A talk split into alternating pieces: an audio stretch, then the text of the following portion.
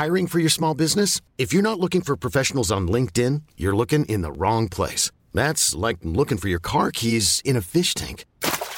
LinkedIn helps you hire professionals you can't find anywhere else, even those who aren't actively searching for a new job but might be open to the perfect role. In a given month, over 70% of LinkedIn users don't even visit other leading job sites. So start looking in the right place. With LinkedIn, you can hire professionals like a professional. Post your free job on linkedin.com slash achieve today.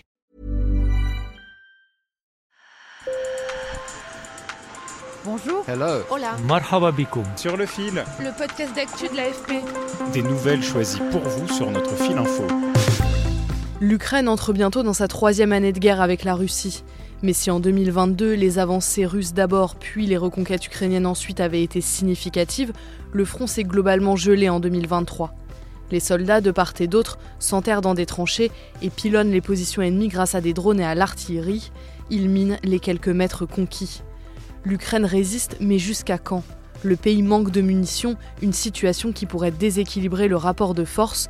Décryptage dans cet épisode de Sur le fil avec Emmanuel Peuchot, envoyé spécial de l'AFP en Ukraine, et Andrei Borodouline, journaliste au bureau de Moscou.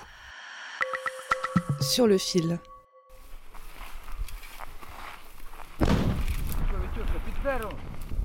У нас е, є наказ виконати дане завдання, тобто або розмінувати.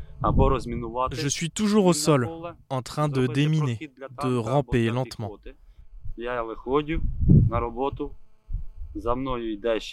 Parfois, ils nous tirent dessus. Nous nous cachons, nous rampons dans la boue, dans la merde, mais c'est comme ça.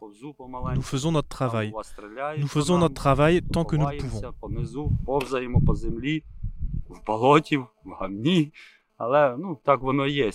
Boller est un démineur ukrainien de la 22e brigade mécanisée séparée. Dans les champs de la région du Donbass, il s'entraîne avec d'autres à faire sauter les mines russes.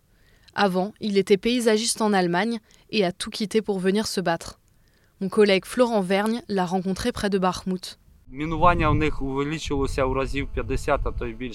Les Russes ont multiplié la présence de mines par 50, voire plus.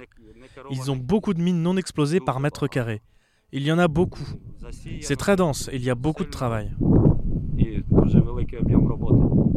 Ce territoire situé dans l'est de l'Ukraine est avec le sud l'un des plus lourdement minés du pays. C'est une des raisons pour lesquelles la contre-offensive lancée par Kiev à l'été 2023, principalement dans le sud, a été considérablement ralentie et n'a pas pu réaliser la grande percée attendue. Emmanuel Peuchot, envoyé spécial de l'AFP en Ukraine, explique. Le front est stabilisé, on va dire, depuis, depuis l'été, hein, de- depuis la fin de la, contre-offensive ukrainienne, qui s'est heurtée à une très forte défense liée au fait que les Russes ont pu la préparer. Donc, ils ont eu plusieurs lignes de défense sur plusieurs kilomètres, avec des, des tranchées, des défenses euh, anti-chars. Les Ukrainiens ont buté sur cette défense et n'ont pas pu aller plus loin. La défense contre l'avancée des chars, c'est entre autres le fait de miner le terrain. Ils ne peuvent donc plus avancer ou alors très lentement. Emmanuel, qui s'est souvent rendu sur la ligne de front, m'a expliqué qu'elle était figée par la position très défensive des deux belligérants, qui peuvent observer à l'avance, grâce aux drones, les mouvements de l'ennemi. Si je prends l'exemple de Bakhmut, qui est une ville qui a été euh, prise par les Russes en mai 2023, ensuite, ils n'ont pas pu avancer plus parce que les Ukrainiens avaient de l'artillerie, des drones, et ensuite ils ont des positions défensives sous forme de tranchées. Les Ukrainiens vont prendre une ou deux tranchées, donc ça va être 50, 100 mètres. Ensuite, les Russes attaquent à leur tour. Les Ukrainiens vont reculer, ils vont reperdre leur position, ils n'arrivent pas à avancer soit parce qu'il y a une artillerie qui est forte, soit parce que euh, grâce aux drones, à la fois, on peut voir avancer euh, l'ennemi, puis ensuite le détruire assez rapidement. En plus du fait qu'il y a une météo qui est très difficile pour progresser pour tout le monde, même pour y voir. Donc il fait très froid, euh, il y a de la neige, il y a du brouillard. Andrei Borodouline est journaliste au bureau de l'AFP à Moscou. Chacun a érigé une ligne de défense très solide et préfère ne lancer que les brèves attaques locales. La ligne de front, il est très variée. Il commence la ligne de front à la mer Noire, au bord euh, de la rivière de Dnipro, traverse après quatre grosses régions, et c'est vraiment très difficile pour deux côtés d'organiser quelque chose de massif dans plusieurs directions. Au début de l'invasion de l'Ukraine en février 2022, les Russes avaient progressé très vite et pris environ 25% du territoire. Aujourd'hui, ils n'en contrôlent plus que 17%, m'a dit Emmanuel, Mais ces dernières semaines, l'armée russe accroît sa pression en bombardant régulièrement les grandes villes comme la capitale Kiev. En réponse, l'Ukraine a aussi étendu ses attaques aériennes en territoire russe et en Crimée, cette péninsule ukrainienne annexée par Moscou depuis 2014. Et le 30 décembre 2023, 25 personnes ont été tuées à Belgorod, une ville russe de 300 000 habitants, à quelques 40 km de la frontière ukrainienne. C'était la salve de frappe la plus meurtrière depuis le début du conflit en territoire russe. Andrei s'y est rendu juste après cette attaque.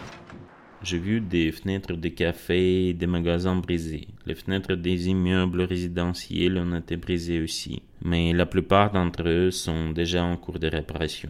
Pendant l'attaque, plusieurs voitures civiles ont été brûlées, certains avec des gens dedans. la principale conséquence notable est le choc psychologique subi par les habitants.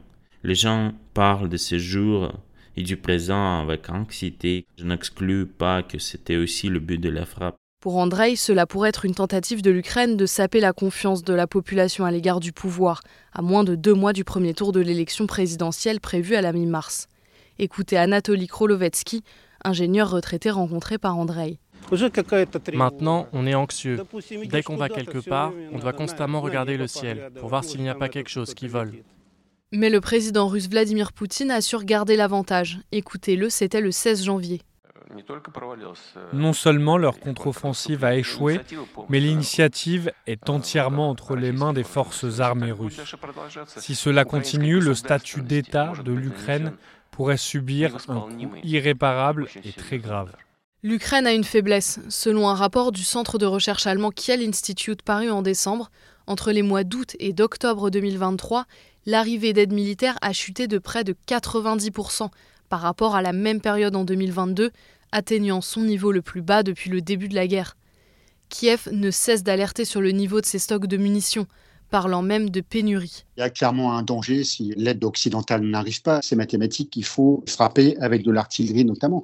Donc si les Ukrainiens n'ont pas assez d'obus pour tirer sur les positions euh, des, Russes qui avancent, eh ben, les Russes peuvent avancer et peuvent prendre des positions. C'est capital pour les Ukrainiens, euh, notamment en termes de, munitions et d'obus, d'avoir ce qu'il faut pour euh, compenser, pour équilibrer les forces. En revanche, les Russes, eux, ont depuis le début beaucoup plus d'obus. En réponse à l'appel à l'aide de l'Ukraine, la France a pris la tête d'une coalition artillerie et a aussi promis de produire plusieurs dizaines de canons d'artillerie César. De son côté, le Royaume-Uni a conclu avec Kiev un accord militaire de coopération sur 10 ans avec 3 milliards d'euros d'aide à la clé. L'UE veut également fournir à l'Ukraine un million de munitions d'ici le printemps 2024, mais seulement 300 000 obus ont été livrés jusqu'à présent. Les chiffres sur les morts civiles et militaires sont des informations très sensibles pour chacun des deux pays, qui ont tendance à minorer leurs propres pertes et à amplifier celles de l'adversaire. Mais selon des chiffres des renseignements américains, quelques 300 000 soldats russes et près de 200 000 soldats ukrainiens ont été blessés ou tués. C'est la fin de cet épisode, merci de l'avoir écouté. Je suis Clara Guillard, sur Le Fil revient demain. Si vous aimez notre travail, abonnez-vous et laissez-nous plein d'étoiles sur votre plateforme d'écoute préférée.